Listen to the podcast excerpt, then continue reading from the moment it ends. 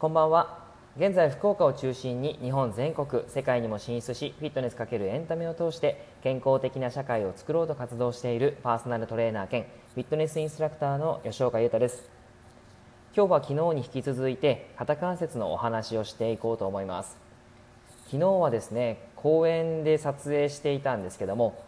先ほど福岡の方に出張から帰ってきてで今自分のジムに到着してそちらから配信してますので多分今日はあの何も音は聞こえないと思います。はい。あの肩関節ですね。で今日ですねなぜこの肩関節まあ今日じゃないんですね。昨日も今日もお話をするんですけどもなんでこのお話をするかっていうとやっぱり肩をですね結構使うことが多いのであんまりこう痛めてほしくないなっていうこととあとはやっぱり自分の体っていうのを見れるようになるというか自分の体にうんちょっとこう正しい知識というものを持ってほしいなと思って配信をしております。はい、で、えっと、今日はその肩関節を安定させることが怪我につながらない一つのポイントだよっていうお話を、えー、続けていくんですが昨日ですね肩関節っていうのは5つの関節から構成されていてとても可動性には優れているんですけども安定性に乏しいんだよっていうお話をしているんですね。でそれを安定させるためには何かが必要だよ。機能的に動くためには何かが必要だよっていうことをお話ししていたんですがその何かっていうのがインナーマッスルになります。肩関節には4つのインナーマッスルがあるんですね。インナーマッスルって何かっていうと筋肉があってその筋肉には、えなんていうか表面にある方と深いところにある方っていうのがあるんですね、えー、表層にある筋肉とあとはその内側にある深層にある筋肉。この2つに、まあ、大きく分けるとあの分かれるんですけどこの深層の筋肉のインナーマッスル。4つの筋肉があってこれらをちゃんと機能的に動かさなきゃいけないよっていう形なんですね。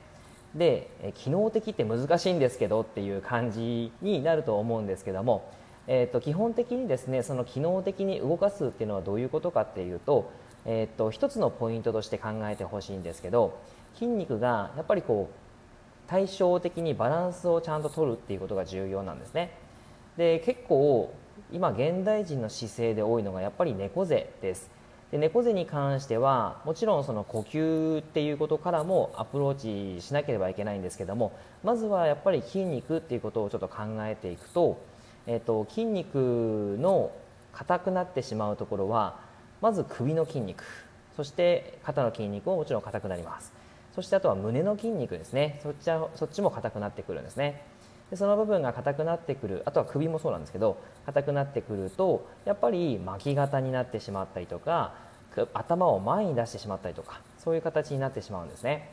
なのでその首の筋肉胸の筋肉をちゃんとこう過緊張って言って筋肉が緊張しない状態にまで、えー、持っていってそしてその状態でインナーマッスルを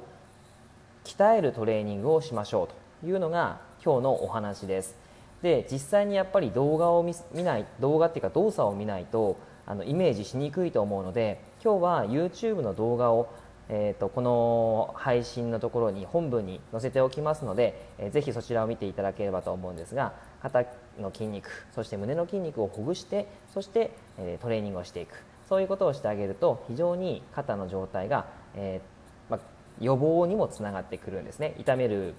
痛めないように予防っていう形にもつながってきます。はい。ぜひぜひ、え見ていただいて試してみてください。